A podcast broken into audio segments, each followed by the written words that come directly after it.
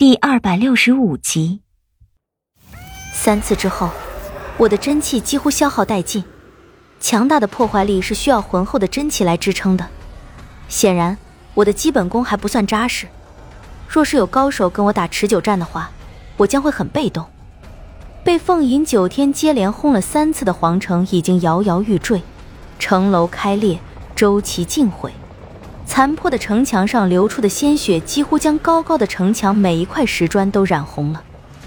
这是一场屠杀，我杀了数量多但是没有什么本事的士兵，而千屠以他恐怖的力量，在他们还没从凤吟九天之中回过神来之前，杀尽了潜藏在王城之中的每一个高手。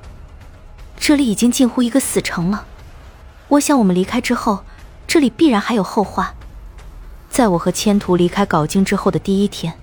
动乱就开始了。离帝都最近的诸侯国共有七个，这些平日里都是最效忠幽王的。但是在那一夜之后，七国在第一时间对帝都发起了进攻。第二天，晋国出兵了，连带着一干依附在晋国护伞之下的大大小小几十个诸侯国也出兵了。第三天，天下已经大乱，为了争夺帝都。拿到幽王手中的帝王玺，大大小小的诸侯国混战了起来，而我和千屠，便是这场动乱的始作俑者。造成这一局面的我们在开始的时候都没有料想到这一步，但我想，如果在我们这样做之前想一想，这一点并不难想到。管他呢，反正这天下已经乱起来了。之前各大诸侯国之间还瞻前顾后。就算打上几架，也都是不温不火的。如今帝都一乱，他们便可以毫无顾忌的放开手脚，大干一场了。世态炎凉，若是换做从前，也许我会很看不起有这样念头的自己。但是现在，我却看得明白了，这天下势必是要乱起来的。这一点，早在我出世的那一刻起就已经注定了。如今这个局面，只不过是我稍稍的推了那么一把。冥冥之中自有天定吧，我是这么说服自己的。这一步如果我不做，也必然会有别人做。而我认为的那个别人，无非只有两个：一个陈世伯，一个百叶。这是当今天下最有能力的两个人，但他们都心地不善，虽有经世之能，却没有坐拥天下之德。倘若帝王玺落入他们的手中，势必会掀起一场血雨腥风。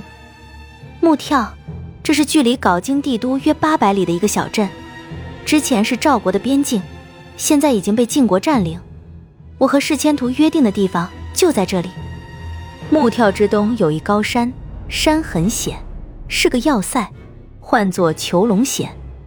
在各大诸侯国未曾围攻镐京之前，这里是镐京帝都的东方屏障。翻过囚龙险，过三十里，有一妙处。山环水绕，四季如春。山里有一处梦昙花林，听说那里的梦昙花是全天下最美的，但是没多少人见过。传说那里的梦昙花每隔十年才会开一次，一次只开两个时辰。如今这个世道，肯花十年时间等一时梦昙花开的人，几乎已经绝迹。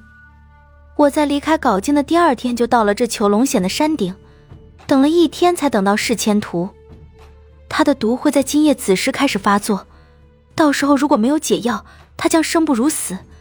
我将早已准备好的心头血用一只小小的碧玉瓶装着递给他，这是我从书简上学来的，将血装在玉瓶中，能够保存两到三个月的时间。我不知道他中的毒有多深，但是想到他中这毒已经很多年了。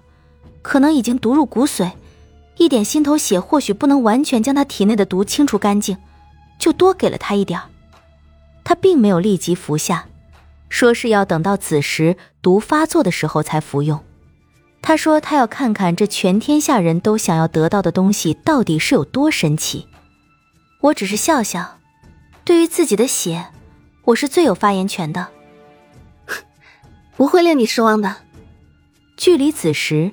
约莫还有三个时辰，弯弯的月牙已经升至山顶，在这绝顶之处，似乎是距离天空最近的地方。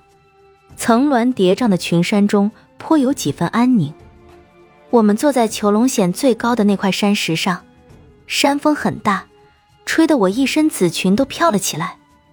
今晚的月亮十分明亮，千沟万壑的群山腹地中，是常人难以到达的地方。站在这里，仿佛只要轻轻的一揽手，便能握住整个天下。千图似乎没有什么话，将手里的玄清棍放在一旁，只是看着茫茫山野，似乎心思并不在这里。我询问了他当初关于古包国败于大周王朝之间的隐秘，他给我的回答很简单。